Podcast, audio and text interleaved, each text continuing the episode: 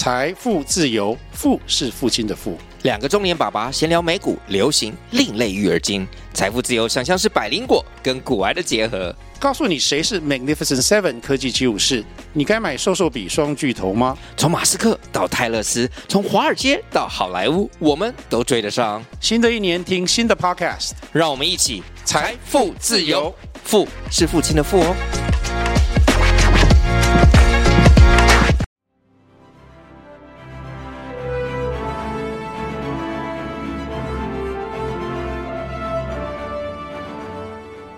嗨，大家好，欢迎收听新建广播第一百六十八集，我是主持人 Titan。Hello，我是栗子。这一集呢，又是我们要跟大家分享一些我们最近在使用的新软体。那这次很酷哦，我们把想要讲的东西整理了一下之后，发现呢，其实他们大多都有一个共通点哦，都是快速键友善的软体。今天的节目大家可以分成几个部分哦。一开始是一些 follow up，关于我们先前介绍的几个软体，有一些资讯想跟大家更新一下。那再来呢，就是我们几个最近在用的新的工具啊，想跟大家分享。主轴呢就是快速键、快速键、快速键，开玩笑的啊，还是有一些像文字编辑器这种。那在开始介绍新的软体之前呢，我们先做一下 follow up。之前我跟栗子在一百五十三集，就是不想用滑鼠，Mac 上的两大 launcher App Alpha vs Raycast 这两个 launcher app 啊，我们有介绍一些很好用的功能。那我们的确在这一集上架之后，我们有观察到有一些听众他们在 Twitter 或是 Facebook 上面都分享这一集，然后有的人还觉得说，哎。可以花一个小时讲这个，蛮有趣的。那我不知道说有没有听众已经开始去用了。如果你是新的使用者哦，你使用之后觉得很方便啊，欢迎你来跟我们分享。我其实都已经忘记那一集是叫做不想用滑鼠，那不然我们这一集叫做还是不想用滑鼠好了。我在那一集介绍 Alfred 的时候，有提到一个客制化搜寻引擎的功能。简单来说，就是你可以把一个网站的搜寻功能加到 Alfred，以后只要叫出 Alfred，输入代表特定搜寻引擎的关键字之后空一格，再输入你要找的东西，按 Enter 就可以跳出浏览器上面那个搜寻引擎的搜寻结果。我们在介绍这个东西的时候，有提到说搜寻书籍，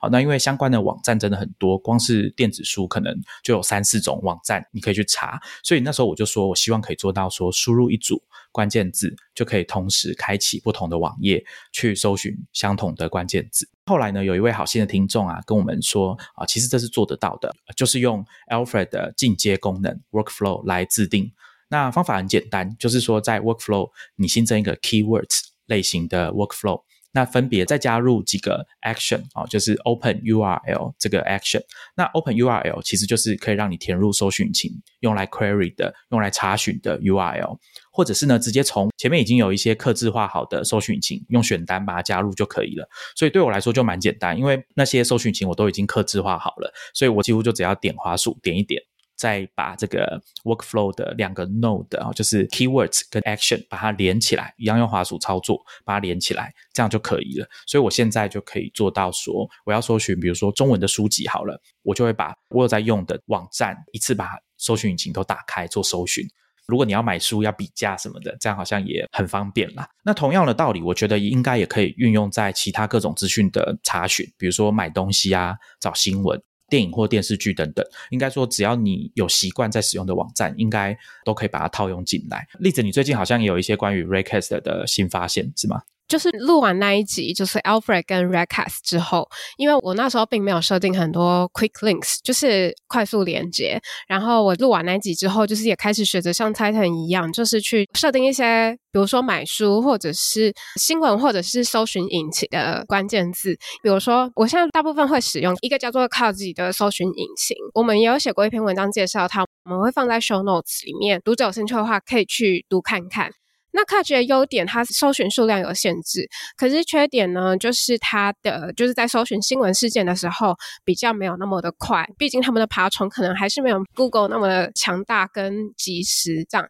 所以当我想要搜寻东西是比较新闻事件的时候，我就会启动这个 Raycast，然后打 GG，GG 就是我对 Google 的前缀。我也是用 GG，就是同时设定好 Google，还有大大 Go，然后还有啊滴滴区这样子，对对他们都有 G 哎，对对对，GG，然后输入我想要查询的关键字，这样子就会直接跳到 Google 的搜寻结果，而不是我预设搜寻引擎的搜寻结果。另外，比如说看新闻的话，我我如果只是想要看特定新闻网站，比如说我就设定了中央社，就是 CNA，然后。空白，然后把我想要搜寻的新闻关键字，就可以直接到他们的新闻搜寻结果页面。听起来好像只不过是少了开启浏览器，然后找到那个网站的动作，但我觉得是真的蛮。节省时间的，然后就是节省那一些你开了浏览器上了网站，又会不小心分心在其他连接的陷阱。另外呢，这几个月我也安装了更多 Redcast Store 里面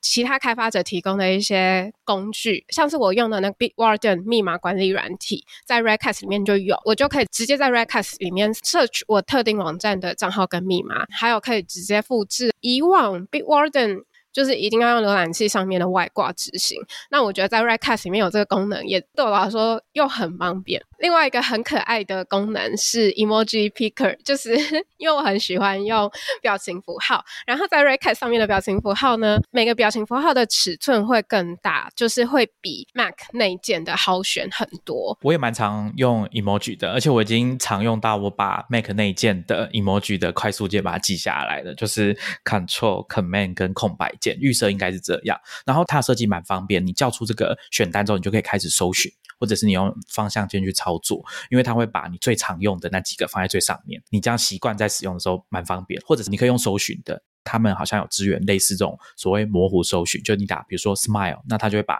有笑脸相关，不管是骷髅头还是人脸的，它都会显示出来给你看。对我也是一直以来都是有把 emoji 的 picker 表情符号的键盘。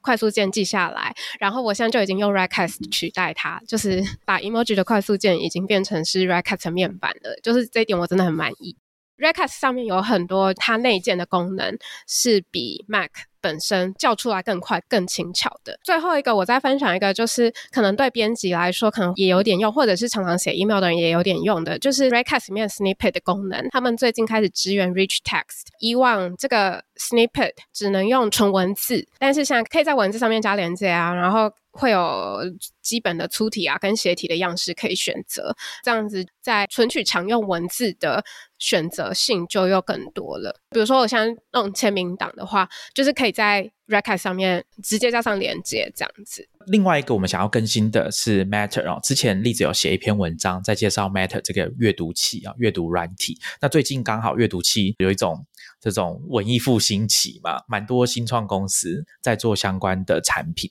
好，那请例子来跟大家分享一下 Matter 他们改版。这个我们应该是从去年的年初。介绍到现在的一个产品，Matter 几乎是完全取代了我已经用了快十年的稍后带读软体，就 Instapaper。那我们之前 Titan 跟我在讨论。我们在手机上面阅读长文的习惯，有一集也讨论到 Matter 这个 App。今年五月他们大改版，就是重点更强调稍后阅读这个选项。因为其实他们刚出来的时候，他们是更重视说要把好的文章推荐出去，所以是有点像是文章式的社交图谱这样。可是他们说，就是在收集很多读者回应之后，就是读者对于稍后阅读的需求是更高的，所以他就变。变成了预设的第一个 tab，就是 Matter 现在也可以订阅作者，它本来就可以订阅作者，然后现在也可以订阅 RSS，订阅变成了第二个 tab。他们还有第三种选项是编辑精选，就是说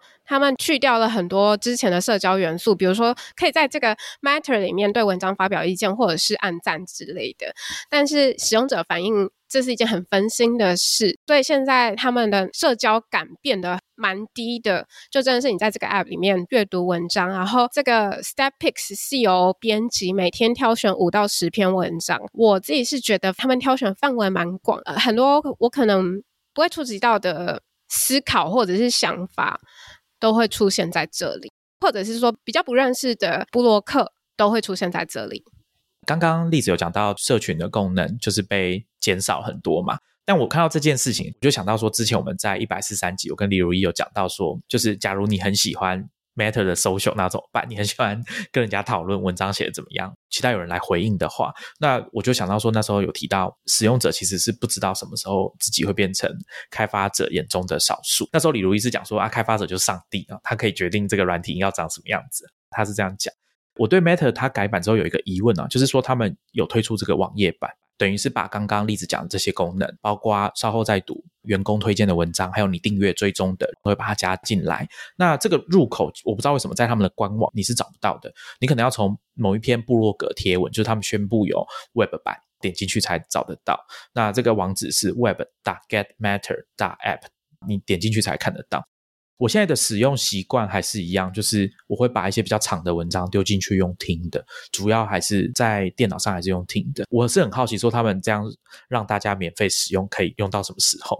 例子，你会用他们的朗读功能吗？有时候会，就像我之前说的，长文读不太下去的时候，就用听的，或者是听完然后再重新读这样子。我是会这样子用不同的方式去阅读一篇文章。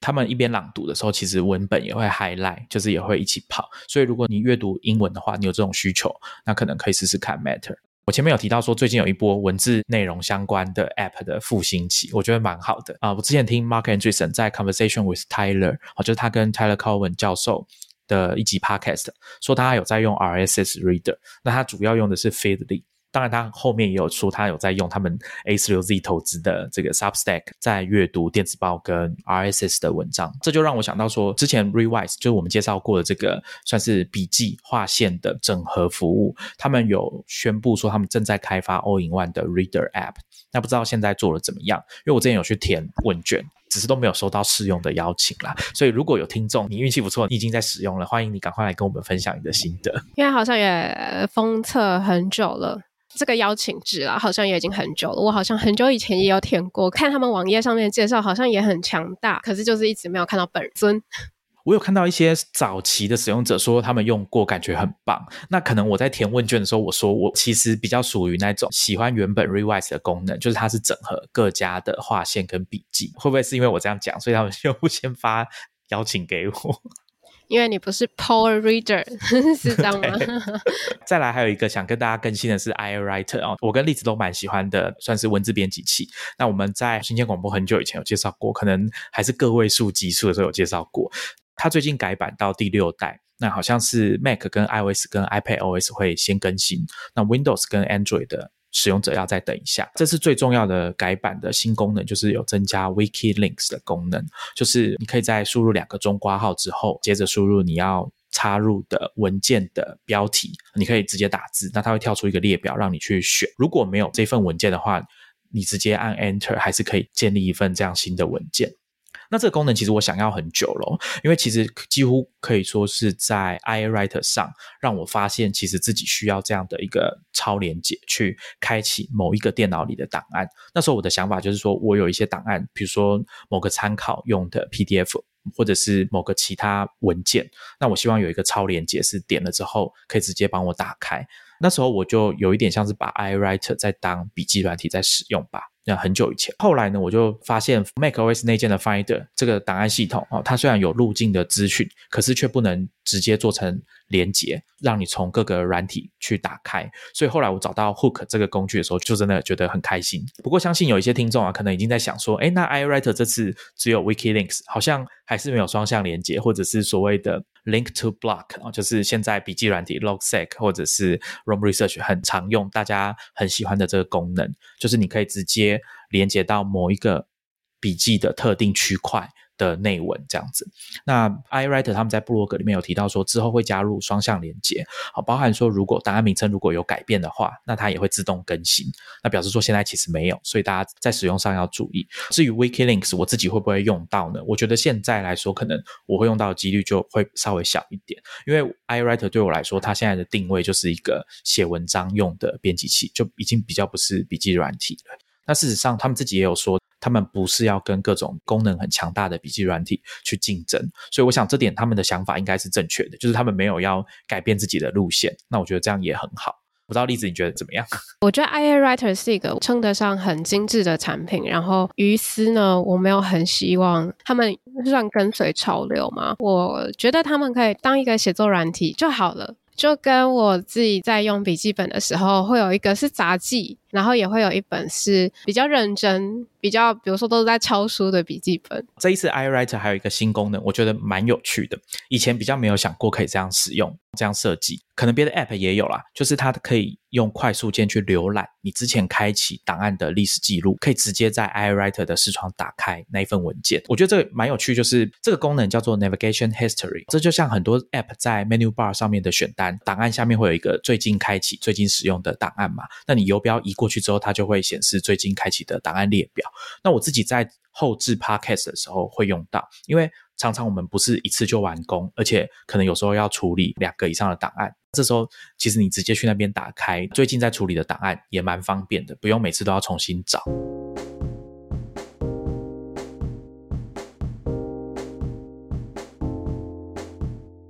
接下来我们要来跟大家分享我们这次要介绍的新的软体。一开始呢，先让栗子来跟大家介绍一个算是 Command Palette 的浏览器的 extension 哦，浏览器的延伸套件。我们之前有录一集叫做“神力搜寻框”的介绍，就是我们在讲 Command Palette 指令面板的概念。从此之后，我就还蛮着迷于下载各式各样的指令面板，就 Command Palette，然后也会在各式各样的软体上面去试看看有没有这样子的 Command Palette 指令面板的功能。后来我忘记是在哪里发现 Omni 这个浏览器的外挂，你在浏览器里面可以。直接呼叫这个指令面板，把它叫开来的时候，也是一个搜寻框的样子。然后可以打一些指令，可以分别搜寻你的书签啊、你的页签，还有浏览记录。它还有包含一些 actions，就是比如说建立 Google 文件或表单。之类，或者是你可以直接在上面清除浏览器的 cookies，或者是 clear cache，这些可能用这个 command palette 就可以做到了，不需要再去点功能选单里面，再去找浏览器设定，再去找出就是我要在哪一个选项里面才能找得到清除 cookie 啊、清除 cache 这些功能。另外一个就是我刚刚有讲到，它可以直接在上面搜寻书签啊、tab 跟网页浏览历史，这对我来说也蛮有用的，因为我常常会。忘记，或者是有时候开太多 tab，然后一气之下就把所有 tab 都关掉。那这时候我真的需要那一些 tab 的资料的话，那我重开浏览器的时候，因为他们都还保存在历史记录里面，所以我还是可以用这个功能去找出被我关掉的那些网页。我之前发现 Harmony 的时候，有马上就装到我的 Firefox 浏览器上面，它的开发者 Alisa X 哦。是一个蛮有趣的开发者，他算是 Web 的开发者，所以他一开始做了 Harmony 这个 extension。那他后来呢，有开发一个 Mac app，可能是因为他要学 Swift，所以他又做了一个 Mac app 叫 Later。它的设计就是可以把你现在桌面上所有打开的视窗暂时把它关掉，然后你有一些设定可以去改动，比如说等几分钟之后把所有的视窗都打开，比如说你可以等个半个小时把它全部打开。回到阿门尼这个 app，刚刚例子有讲到 Power Bar 这个设计。我自己是把 Firefox 当成我第二个常用的浏览器，所以我还是蛮需要它有一些进阶的功能，可以让我在平常操作的时候使用。我自己最常用的还是找分页。如果听众有听我之前跟大家分享，就会知道说我是一个很容易把浏览器的分页开到几十个，就是五六十个的程度的人。那现在换了 M1 的 MacBook 之后，就更没有在管这件事情，所以常常会开很多个。对，所以经常会需要搜寻浏览器的分页。那我们之前讲 Alfred 那一集，我有跟大家介绍说，我有用一个 workflow 在搜寻我的 tabs。那刚好很不幸的那个 workflow 它不支援 Firefox，所以我在 Firefox 上面就是用 Armony 这个工具来搜寻。只是说我的用量没有很大，所以刚刚例子有讲到一些其他的指令，比如说开一个新的 Google Sheet 的文件，这个功能我就比较没有用到。但是这样类型的工具其实我觉得好像蛮多的，就是大家会开始想要把其他功能，因为现在。很多 Web App 他们的 API 跟这些功能的串接都设计的很好，所以应该会有越来越多软体可以这样交叉的去使用，或者说你要讲 Aggregator 好了，把它们全部都聚合在一起，汇集在一个单一的地方让你操作。我觉得这种软体用起来蛮方便的。那我想问，你会很在意？不同的软体，但是重复的功能吗？嗯，因为我会问这个问题，就是因为呢，之前朱莉介绍浏览器 Sidekick，它其实也有我们刚刚说 Omni 这样子的功能，有点类似直接按快速键，然后可以搜寻 Tab，可以搜寻历史记录，然后也可以在它的启动页面上去直接开 Gmail 啊，开 Google Drive 之类的。然后当我又安装这样子外挂的时候，我就会觉得他们的功能很重复，对，你会介意这种事吗？我觉得现阶段还不会，就是还没有重复到那么多。我跟大家分享一个刚好最近我在思考的问题，就是前一阵子不是六月初 WWDC 吗？那苹果不是有发表一个新的 macOS 的内建的算是视窗管理工具，叫 Stage Manager。那就有人说，哎，以前已经有 Expose、有 Spaces，还有一个叫 Mission Control。那现在有个最新的叫 Stage Manager，所以有些人就会觉得说，好像不需要那么多重复的功能，或者是有一点重叠的。他们就会希望说，苹果是不是应该要自己整理一下这个 OS 里面附的功能？那我自己的看法是，这些功能都有差异，都有不同的地方。那他们出现的历史背景的脉络都不一样，只是说可能的确苹果并没有真的去把它们整理的很好。但是我觉得我自己啊，以使用者的角度，我自己很习惯这些操作了。所以我自己有一套使用上的方式。那新的这个 Stage Manager 我还没有用过，所以到时候才会知道。但是如果你说同样的功能在不同的软体重复这件事情，我自己是觉得没有关系。我觉得用起来有点就是不太舒心的，就是比如说 Recast，它里面有内建视窗管理的功能，然后很久以前也有下载另外两三个。当我每一次想到我的电脑里面有这么多。功能差不多的软体的时候，我都会觉得不太舒服。这是不是某一种就是洁癖？就是我把电脑真的当成一个空间，虽然它的容量通常是比较没有限制的，可是就我而言，比如说我在实体空间上，我也是尽量就是能不要堆东西就不要堆东西。然后在虚拟空间，我觉得我有这样子的倾向。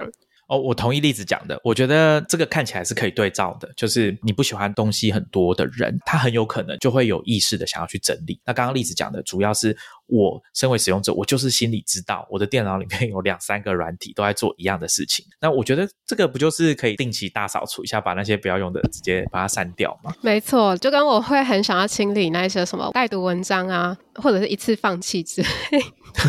一次放弃，像我们刚刚讲 Instapaper，我就干脆直接放弃了，我就没有要做那个搬移的动作。但是 Titan，但是我 我记得 Titan 它就是 You don't care，就是反正文章觉得会用到就会存起来，然后并不会觉得一定要读完啊，或者说没读不舒服之类这样子的心情。对对对，Titan，你刚开始使用电脑的时候，你是比较喜欢用滑鼠，还是比较喜欢用键盘？应该还是滑鼠，因为那时候觉得这样操作蛮方便的。那以前小时候还不太会记这个键盘的位置嘛，所以会觉得说有滑鼠用起来比较方便。那久了之后，常用的功能你就会开始想要记快速键。那我想我跟大部分的人很像，都是从 Command C、Command V 开始记啊。但一旦开始习惯快速键之后，就会觉得说好像可以有很多功能都透过快速键来完成，是蛮方便的。久而久之，就会开始希望说，如果我自己很常用或者我习惯的软体，常用到的功能最好都可以有快速键，不然的话，至少我自己可以自定快速键也蛮好的。对我跟台上用电脑的时间最快也是九零年代之后，然后那时候常用的快速键除了剪下贴上之外。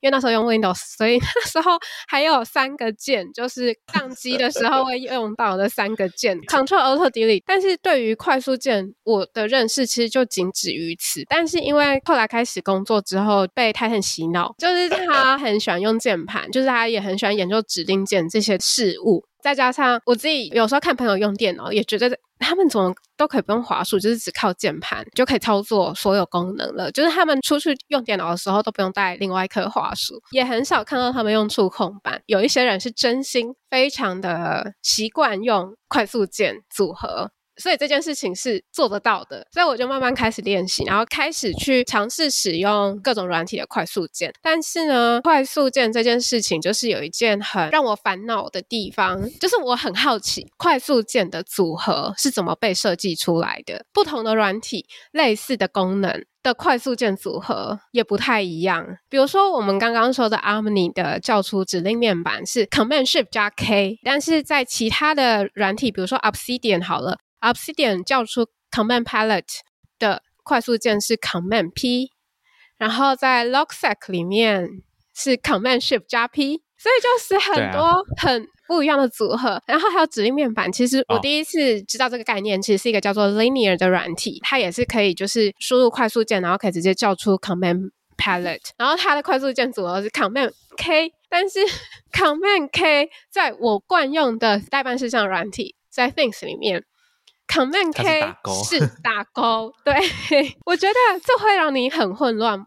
就是会耶，像 GitHub 是 Command K，可是在比如说 Sublime Text 好像是 Command P 吧，所以我不知道说这个工程师们会不会也有这种困扰。我觉得有时候就真的会记错，那会希望开发者可以让我们自己去调整。刚刚丽仔有讲到一个重点，我觉得这就是开发者的责任，就是不同的软体同样的功能，为什么快速键会不一样？那我觉得这个应该在不同的作业系统，他们应该会有适当的指引，就是说快速键应该要怎么设计，会有一个建议。再来就是实在是没有必要故意去跟其他产业里面大家已经使用的很习惯的软体去做一个完全不同的区别。那我觉得这个是在增加使用者的困扰。当你已经很习惯快速键的时候，这绝对是会影响你工作的效率。就是更快的同时，但是好像也有一些我还是需要适应的地方，然后需要找方法解决。比如说像你刚刚说自定，但我想要说明一件事，就是我其实也很享受说用触控板跟滑鼠去跟电脑互动，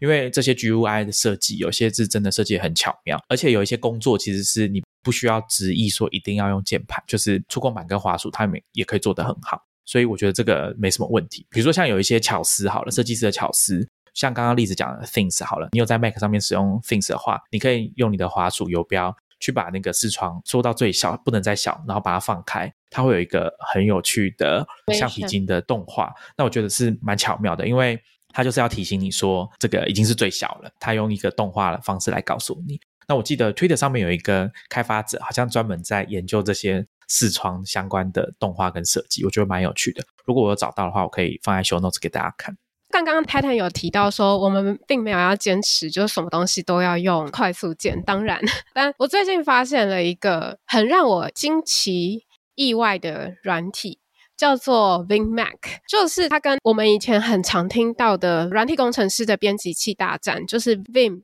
versus Emacs。就是我本来不太知道他们到底为什么要针对这件事情而战争。然后我下载这个 VinMac 之后，我才发现哦，原来是真的是可以成为一个吵架的点诶，就是 VinMac 这个软体，它的网页的标题就是 “Stop using your clunky trackpad or mouse now”，就是不要再使用你笨重的触控板跟滑鼠了，让你电脑上面所有的一切都可以用快速键来执行动作。那这件事情具体是怎么做呢？其实我花了很长的时间才搞清楚，哦，原来是这样子啊！就是我下载这个软体之后，它里面预设快速键可能就是长按空白键好了，然后接着呢，你的电脑画面。就会出现非常非常非常多十几二十个，就所有可以点击的地方都会出现两个字母的提示。这两个字母的提示呢，就是比如说我今天在用浏览器浏览维基百科好了，如果你有安装这个软体，然后长按空白键，浏览器上面所有可以点击的功能跟网页上所有的连接。都会浮现两个字母的提示，比如说像是我对某个链接感兴趣，然后它的提示是 J.K，那我就打 J.K 就可以连到这个网址，大概可以想象的出来吗？可以啊，就是我们可以截图给大家看。对，大家可以看一下，就是有一种魔法世界的感觉，就是呼唤出了一个魔法世界，然后你在视窗上面所有可以互动的元素、可以点击的元素，全部都有一个代称。就是它全部都帮你设定一个代称，然后你用键盘打了这个代称，就可以到你的目的地。这样子，我现在还是有点不太能够深刻体会这样子做的好处是什么，就是一定 非得用键盘，然后非常极度的排斥滑鼠。但是因为我之前有上过类似 accessibility design 的课程，就是我们的世界里面，其实有一些人是没有办法很顺利的用滑鼠的。就是手指可能会有一些问题之类的，那没有办法很顺畅的使用滑鼠或者是触控板。我觉得这种设计就会非常有利于这些人在使用电脑上会更方便。事实上，刚刚例子讲那个 VMac 啊，他们用的那个原理，应该也就是用 macOS 的 Accessibility 的 API 去做到这样的功能。那它的这个设计的好处就是说，它每次都会产生相对应刚刚例子讲的两个字母的提示。比如说刚刚例子讲 J K 嘛，那你就打 J 跟 K，它就会直接帮你点开连接或者是按钮。这个好处就是说，它每个画面只要改变，它都可以重新帮你 mapping 上去一个新的按键的提示，所以你完全不用记说你要按哪个东西，看它画面上提示的东西就可以了。当初历史在提说他想要介绍 VMac 的时候，其实我觉得蛮有趣的，因为我马上就回想到以前我还在用 Chrome 的时候，应该是很真的很久以前，大概二零一二年之类的吧。那时候有用过一个叫 Vimium 的 extension。这个 Vimium 的 extension 其实真的是蛮老牌，它完全就是按照你看到这个有 Vi 开头的，大概就是想要致敬 V 或者是 Vim 哈。它的设计呢，其实那时候我在使用的时候觉得很有趣，就是我可以用键盘控制所有网页里面的元件，只要是可以点的、有超连接的，那它都会有这个相关的提示。后来因为例子说想要介绍 VMac，那我就想到 Safari 上面有几个类似的软体，那其中一个叫 Vimari 啊，就是 V I M A R I，它应该就是把 Vim 加 Safari 嘛结合在一起啊。那我以前就一直在想说，我想要用键盘去控制网页上的东西，我还没有想说那么快要直接把这个浏览器的功能都用类似 Vim 的方式来控制。Vimari 它其实是一个开源的软体，所以大家可以去 GitHub 上面下载来安装，或者是在 App Store 直接安装。它的设计我觉得蛮有趣，是这个 Vim 啊。如果有听众你比较不熟的话，他们其实通常会有一个不同的模式的切换。好，那以前的编辑器在设计的时候是有分编辑模式，在编辑模式底下你才真的可以打字去编辑，其他的模式你只能用浏览而已，你不能改变那个文件的内容，像这样子。那这个 Vimari 它其实我在使用的时候当然就觉得很方便，可是我到了 YouTube 的时候，我就发现有一个问题，就是它的设计是快速键是 F。当你按了 F 之后，你所有的 Safari 里面的网页都会有刚刚例子讲的那个提示，只要可以点的，它都会有两个字母组成的提示。可这时候问题就来啦，我们在用 YouTube 的时候，其实大家应该很习惯会按空白键，或者是方向键快转，或者是回放，或者是按 F 全荧幕嘛。那这时候就没办法去使用。所以我就在想说，哎，那应该有一个功能是可以让我正常去使用这个网站帮我设计的快速键，因为大家知道现在很多。Web App 他们都有做快速键嘛，像你在看 Netflix 或者是你在用 Gmail，他们都有快速键。所以我去看了一下 Vimari 的 GitHub，果然他们在功能介绍里面就有提到说，他们有分一个叫 Insert Mode 跟 Normal Mode。那 Normal Mode 就是我刚刚讲的，按 F 之后它会出现那些两个英文字母的提示，你就可以在键盘上面输入去完成。Insert Mode 就是可以让你去使用。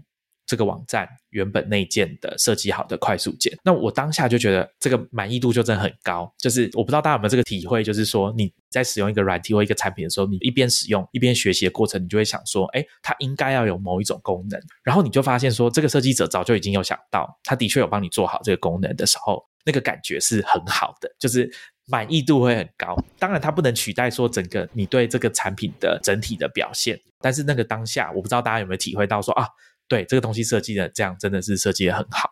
那它的设定档，它算是一个比较 geek 的软体嘛？就是你去 Safari 的 extension 点这个偏好设定的时候，它会跳出一个 JSON 的设定档，就一个文字档案，让你去编辑你要的快速键，或者是你可以排除一些特定的网站，就是不要让 Vimari 去发挥它的作用。比如说像我刚刚讲 Gmail，如果你在用某些 Web App，你很常在使用它的快速键。但你不想要让这个 Vimari 这种切换去影响到你的工作流的话，你是可以直接把它关掉。那我再补充一下，刚刚我们讲这些效法 Vim 的。软体啊，他们其实不是只有这么简单，说哎有一个两个字母的提示而已。他们通常还会加上那些 Vim 会有的快速键啊，比如说你在移动网页好了，他们的上下移动就是 J 跟 K，你按 J 就往下，K 就往上。横移的话，应该就是 H 跟 L 左右移动，甚至还可以更细一点，比如说你的网页在卷动，按键 D 就是往下卷一半，按键 U up 哦往上卷一半这样子。那还有其他各式各样的功能，大家可以去他们的这些软体的设定里面去找。那像我刚刚有提到说，这种始祖啊，就是 Vimari 它致敬的这个 Vimium V I M I U M，它就是想要把 Chromium 这个浏览器啊变成可以用 Vim 去控制。他们在设计上其实功能又比后来的这些更多。像刚刚例子有讲说，你可以叫出一个 Power Bar，在讲 Armony 的时候，那其实这个 Vimium 在 Firefox 在 Chrome 里面，你就按大写的 O，它就可以直接叫出像 Power Bar 的东西。让你去搜寻 tab，或者让你搜寻书签，或者是浏览记录。tab 好像是直接按大写的 T 就可以叫出那个视窗，然后大写的 O 的话，可能是 tab 跟浏览记录那些的。大家只要有习惯，注意说你现在在什么模式，是在 insert mode 还是 normal mode 哦，这个比较重要。我觉得操作起来就蛮方便，因为它其实做的真的蛮细的。比如说我们刚刚讲整个网页只要有可以点连接的地方，它都会有两个资源的提示嘛。那像 Vimari 或者是刚刚讲 Vimium，他们都有一个设计，就是你也可以按 Shift 跟 F，它就可以在新分页打开。那我们刚刚讲的，直接按照那个提示去打字的话，它可能会直接在你现在的分页跳到那个画面。可是如果你是用开分页的方式去标记那些提示的话，它就可以直接在新的分页打开。我想它可以做到蛮细致的。例子，你会考虑继续使用 VMac 吗？会，因为它的使用的模式很特别，对我来说很特别。比如说，它在官网上面，它特别强调的功能是填写表单的时候，比如说在合取方块打勾的选项的时候，就可以用 VMac。它也是每个打勾的选项都会设定两个字母给你，然后你就用这两个字母去打勾，这样子算是新奇的使用体验。所以我可能还会再使用一阵子看看。刚刚例子有讲到填写表单跟合取方块，它好像有一个快速键，我觉得很好用的是 G I，你先后输入 G 跟 I，那它会立刻帮你锁定网页上第一个输入框。有时候在使用，比如说像 Facebook 好了，Facebook 界面，那你直接打 G I，它就会帮你把游标定在搜寻框那边，马上就可以打字这样子。嗯嗯，以前有想过就是要怎么只依靠键盘来浏览网页。因为我刚刚说的就是上的有关 accessibility 的课，有一个指导的老师，他会希望我们去做一个尝试，就是完全只靠键盘来浏览网页，去看看这个网站的亲和性做得好不好。就是如果做得好的话，那比如说，好像刚刚泰腾说的，跳到输入框，或者是说，或者是说我需要把网页念出来的话，那应该都是。可以顺利完成的，但是很显然，现在大部分的网站应该是都没有 都没有办法纯靠键盘使用。但是 Vim Mac 这种东西，就是用另外一种方式，让用键盘浏览网页变得更容易一点。我蛮推荐我们的听众，如果你没有试过啊，就是或者是你有一些困扰，就是觉得说。你很想要用键盘，或者说有一些更快的去跟网页或者是你的作业系统互动的方式。那有时候你觉得，假设你的荧幕很大，要移动游标很很不方便瞄准的话，那你可能可以考虑一下例子介绍的这个 VMac，或者是在浏览器上面可以使用的 Vimium，或者是相关的。因为其实你搜寻应该有很多类似的工具，剩下要比较的应该就是说这个软体它的维护的状况是怎么样，有没有开源啊等等的，大家可以挑选自己习惯的。工具去使用。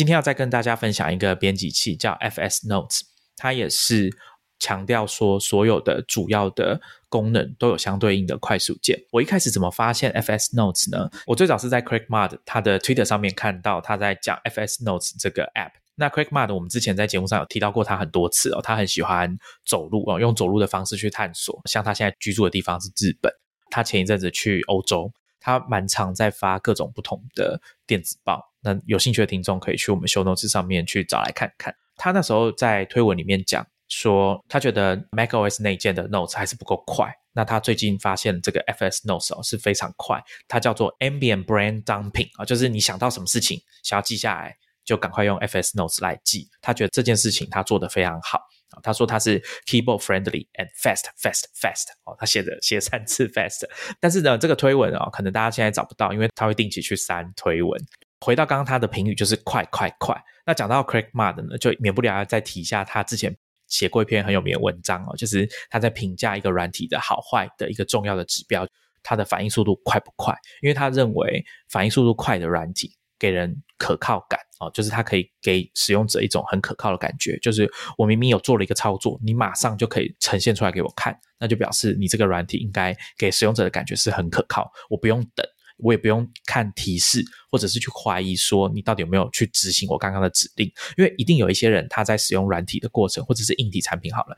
第一次没反应，他一定会很想要赶快再按一次。但是有时候真的卡住的时候，你就会连续触发好几次。那其实反过来造成使用者的困扰。FS Notes 它是一个开源的 App，一个 Markdown 编辑器。那它有 Mac 版跟 iOS 版。那 Mac 版你可以去 GitHub 下载，或者是用 Homebrew 去安装。那你也可以去 App Store 直接付费购买。iOS App 的话，就只能在 App Store 上面付费购买。那它的功能特色呢，最主要就是刚刚有提到，所有的主要功能都有快速键，所以你习惯之后操作起来会非常的顺畅。那它有一个很棒的功能，就是它有一个快速键，可以让你直接叫出它的视窗。我想就是之前 Craig m a r t 他觉得这个很方便的地方。当你在使用 Mac 的时候，有想到什么事情想要赶快记下来，我们讲 Quick Capture，这个之前在詹宇安或者是小猪豆跟大家分享过这件事情。当我们在使用软体的时候，有什么东西想要赶快记下来的时候，能不能马上取得把你在想的事情记下来的这个任务是很重要的。不然的话，你可能会忘记嘛，哦，这个灵感就跑掉了 啊，或者是刚掉入刚刚例子讲的这个陷阱，就是突然又忘记自己要干嘛哦，所以他可以很快的把视窗叫出来，然后就开始打笔记，或者是它有另外一组快速键，是可以直接把你剪贴簿最新的一笔资料开启一个新的文件，然后贴上。那它的界面呢，其实是很常见的这种三栏式的哦，不过呢，大家去看它的网页，你会看到说它是跟 NV Alt 致敬，那 NV Alt 也是之前呃 Craig m a r t 很喜欢的一个就是小巧快速的编辑器啊，只是说它没有在维护了，所以 FS Notes 它也可以改成这种上下栏式的，就是最上面是一个搜寻框，然后再来第二栏是文件的列表。那第三栏就是编辑区，所以呢，你可以用 Command L，就是我们在浏览器里面经常使用的这个快速键。当你按 Command L，就可以把游标定位在浏览器的那个网址列上面。那在 FS Notes 也是一样，你按 Command L 之后，它也会把游标定位在那个搜寻框。那你可以直接搜寻你要的文件，或者是你想要建立一个新的文件，你可以直接按 Enter，它就会打开一个文件。或者是你可以先输入你的档名或者是标题，再按 Enter。只要你以前没有这个同样的。名称的文件，它就可以建立一个新的文件。那它的编辑器呢，也有支援这种 syntax highlighting 哦。那它是 Markdown 优先的一个软体，但它也支援纯文字跟 RTF，就是刚刚例子有跟大家讲说，Raycast 支援那个 snippet 有 rich text，所以这个也可以。你也可以用拖拉放的方式去加入图片，我觉得这个是比较重要的，因为像我们之前跟大家介绍过，我自己很喜欢的那个 Draft。它也可以加入图片，可是它的界面就非常的不友善，我是这样认为啊。所以可能只要遇到要用图片的，我大概就不会用 Draft。FS Notes 它也支援 Tag，而且有草状标签的功能，就是你的 Tag 是可以分阶层下去的。还有一个很重要的功能是，它支援 iCloud 的同步，那你既可以在 iCloud 上面安放一个档案夹，就是给 FS Notes 去使用，或者是你可以把其他的档案夹，比如说我们讲刚刚有提到 iWriter 好了，iWriter 的档案夹，你也可以把它指到 FS Notes，让它去打开 iWriter 里面的文件。那因为他们的档案其实都互通，都是 Markdown 跟纯文字的档案，所以都可以直接拿来用。我看推特上面也有人说他是用 FS Notes 去编辑他的，比如说 Logseg 或者是 Obsidian 的档案，那这样也可以。工程师可能会蛮喜欢，因为我记得我当初跟 Richard 提到 FS Notes 的时候，他就跟我说：“哎，这个有支援城市码的 highlighting，一百七十几种程序语言，他都可以支援。”它也支援用 Mermaid 美人鱼这个受到 Markdown 启发，让你可以用打字就画流程图，我们讲 Flow Chart 的工具。那它也支援数学会用到的 MathJax 这个语法。那在同步跟备份，除了 iCloud 之外，它也支援用 Git 的方式。所以工程师听到这边应该会觉得 哎蛮友善的。好，所以大家可以去用用看，因为它也是基本上在 Mac 上面算是个免费的软体。那当然你也可以选择付费跟他买，那也没有问题。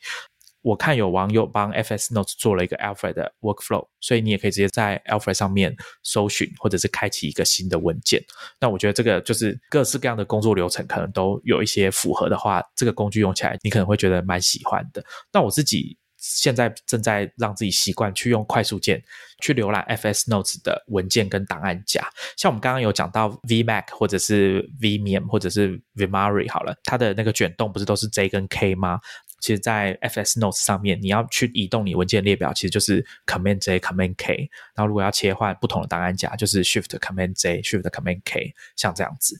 我自己是慢慢有发现说，好像有一点类似。FS Notes 还有一个很特别的地方是，它支援一种档案格式叫 Text Bundle。这个档案格式呢，它的目的是想要让使用者在 Sandbox App 之间交换纯文字格式的档案啊，会比较方便。那 Sandbox App 就是苹果规定所有要上架 App Store 的。Mac App 都要是 Sandbox App 啊，因为安全跟隐私的考量的关系，在编辑一些文件的时候会有图片嘛。像我刚刚有提到说，Drafts 它加入图片就是不太友善。其他软体呢支援 Markdown 语法，但是你要加入图片，你就必须要把图片的网址或者是档案的位置把它放进去，把图片跟那个文件放在同一个档案夹。这样它才可以显示的出来，或者是你要转移档案的时候，你要把整个档案夹都丢给别人，其实是有一点比较不方便。好比以前我们在用 PowerPoint 好了，我没有记错的话，以前我不知道现在还是不是，你的图片如果要放在投影片里面，你就是一定要放在同一个档案夹。那如果两个没有在一起的话，你交给别人那个图片打开就会是叉烧包，就是看不到这样子。所以 Text Bundle 它就解决这个问题，就是如果你用这个档案格式，它就会把图片跟文件都包在一起交给别人。那我在 Text Bundle 的网站看到蛮多支援的软体哦，比如说它除了支援 Markdown 格式之外，它也支援 Fonten 这个算是写剧本的时候会用到的文字格式。那很多我刚刚讲很多不错的 App 都有支援哦，像 Agenda、还有 Bear、Craft。Ulysses，还有一个新的编辑器叫 TAIO，Text All in One 这个软体。那还有像 WordPress 的 iOS App 也有支援。其他几个很知名的心智图软体，像 MyNote、Xmind，还有 iThoughts 哦，这些软体都有支援。所以有这个需求的人可以去研究一下这个格式。FS Notes 可以让你去切换你的文件要用哪一种格式。那最后呢，关于 FS Notes 还有一个很重要的事情，就是这个 App 的开发者他是乌克兰人。他今年在二零二二年二月二十四日的时候，曾经在推特上面宣布说，他的开发要暂停，因为他要去躲空袭哦。他那时候正在防空洞里。那你可以感觉到他其实是真的很害怕。幸好说他三月四日的时候就又发一个新的推文，说他已经移动到安全的地方，所以可以开始更新 iOS app。所以我看他过去这两三个月来，他其实都一直有在更新。他也宣布说，接下来要开发新版的 FS Notes 第六版。那有兴趣的读者可以去他的 GitHub 上面看，因为 GitHub 上面有一个功能，就是除了 issue 之外，还有一个叫 Project。它显然就是把大家在技术上面做的这个 feature request，把它加到它的 project 上面。这个功能有一点像是我们讲 Trello 上面的 k a b a n 你可以看到开发者接下来想要做什么事情，然后哪些功能开发已经他跟大家说已经做完了这样子。所以有兴趣的听众可以去看看。之后他可能会新加入的就是 Footnote 哦，我觉得这个功能对我来说蛮重要的，因为我写文件常常会需要用到注解的功能。其他还有像 Table of Content 啊目录，还有模糊的搜寻，跟 FS Notes 可以针对单一的档案加密啊。但是这个应该是新的功能，应该是把整个档案夹都加密。FS Notes 它也支援这种所谓的跨文件的连接，就是有点像我们刚刚前面讲 iWriter 的这个 Wiki Links，就是你可以把其他笔记。其他文件的标题哦，直接打两个中括号，然后把标题加进去，那这样也可以直接从某一个文件跳到另外一个文件。那我自己觉得 FS Notes 设计上蛮不错的地方是，它有两组快速键，一组快速键是直接可以把你在剪贴簿里面的文字，把它变成一份新的笔记。那另外一组快速键呢，则是可以快速的叫出 FS Notes 的视窗。然后你就可以直接开始记录一份新的笔记，或者是说搭配其他的快速键去搜寻旧的笔记出来，去修改、去编辑那个笔记的内容。对我来说，这种可以透过快速键马上把笔记的视窗叫出来这件事情，是我自己个人觉得蛮重要的。那因为可以很快的把你现在想到的东西就记下来，而且其实有时候也不是只有你脑海中想到的，比如说有人来跟你讲话，或者是你在讲电话要把一组电话号码记下来，有这样一种。可以马上输入啊，记录下来的文字框，我觉得是很方便的。或者是有时候你要打一些话给别人，你想要打个草稿，可以很快的叫出这种视窗。那我不知道说，例子你自己有这种需求，说要赶快很方便的可以把脑海中临时想到的东西记下来的这种需求吗？当然多多少少会，应该说经常蛮需要的。就像泰腾刚刚说的，比如说有人打电话来，然后需要快速的记下对方说什么话的时候，对我来说最快可能还是纸跟笔，就是不用想太多，立刻写下来电话那端的人的需求是什么，然后我我需要做什么回应。我觉得另外一种情境呢，就是在我打电话去给别人之前，我需要先做准备的话。那我可能会先用电脑写下来，但是如果是突如其来的话，我觉得纸跟笔对我来说还是可能是最快的。其实很多软体都有提供这种轻量级的记录，像是我之前有尝试用 Things，因为它也可以用 Markdown，也可以用快速键叫出来，就等于你直接把这些 Quick Notes 放到你的 To Do List 里面，就是会勉强自己去整理它。另外，我最近比较常用的是 Raycast 的 Floating Note。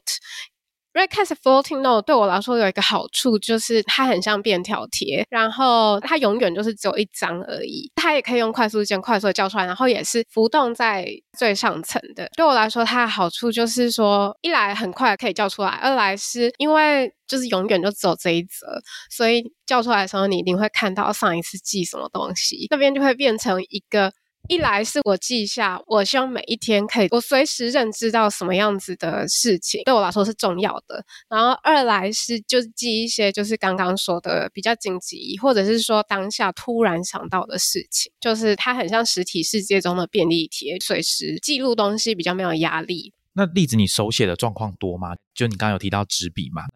你要怎么处理这些手写的东西？我手写的话，比如说讲电话的时候，我如果有手写在笔记本上面的话，就是如果我需要跟别人沟通，比如说我需要记 email，或者是说留下记录的话，那我就会再打到电脑里面。那如果没有那么重要，然后我只要口头讲的话，而且可以马上当下讲的话，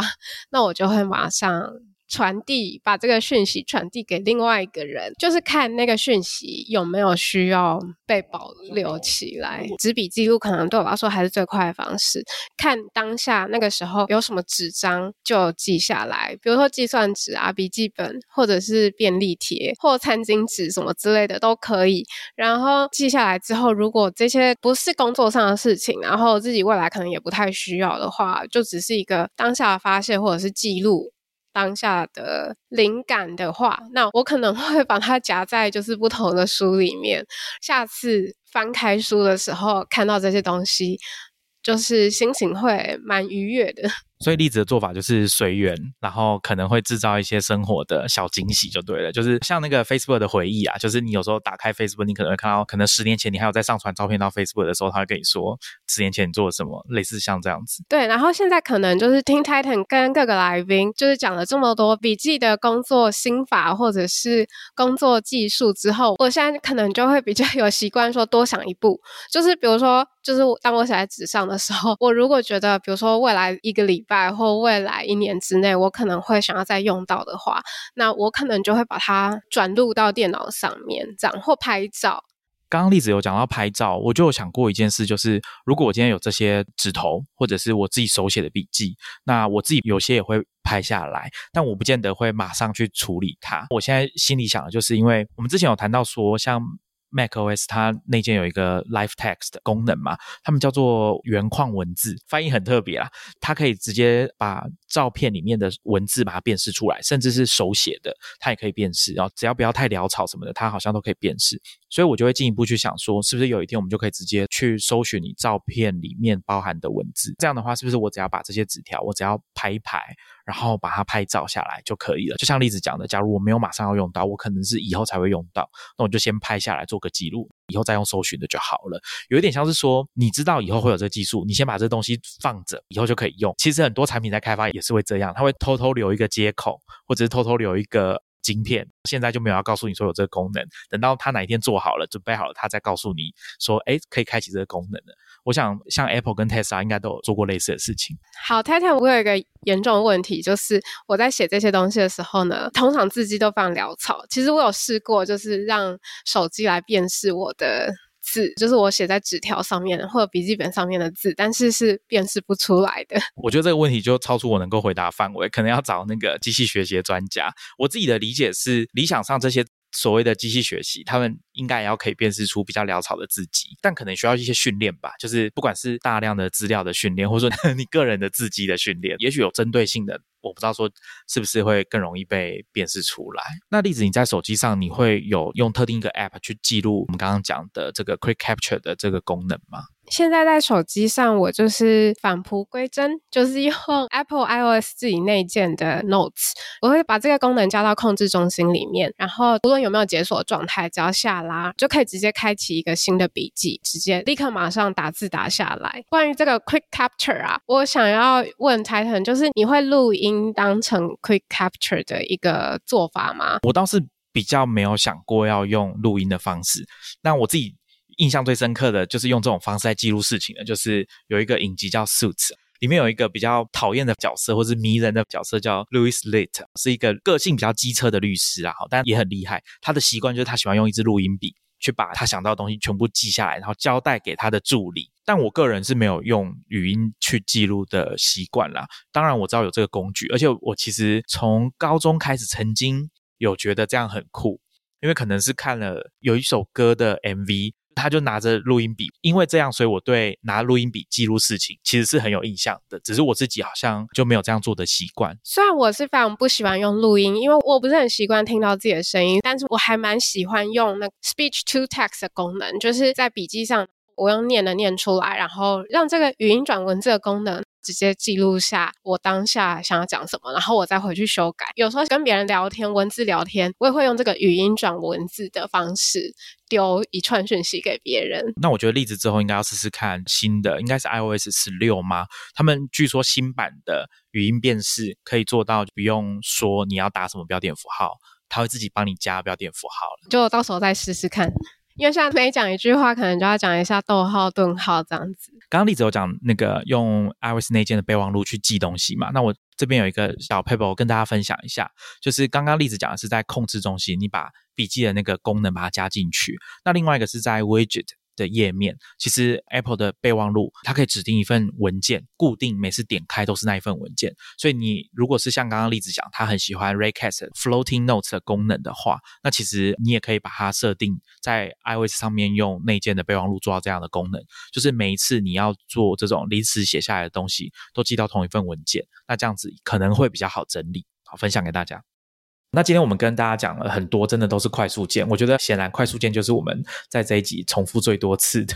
一个关键字。希望我们多多少少讲到一些大家感兴趣的软体。那我们很欢迎大家去试用之后来跟我们分享你的心得，不管是在浏览器啊、编辑器，还是整个作业系统的快速键，还有我们整个节目一直在讲的 Power Bar、Command K、Shift Command K、Command P，各式各样的。我觉得这个还蛮好玩。当然好玩归好玩哦，它如果真的可以提升到大家的工作效率跟使用电脑的满意度，我们讲开车都会有人讲什么人车合一好了，那我不知道说使用电脑是不是有人机合一这种说法？我觉得那个感觉跟以前小时候刚开始学电脑使用上面真的是很不一样。那我们今天就跟大家聊到这边，我们下一集见，拜拜，拜拜。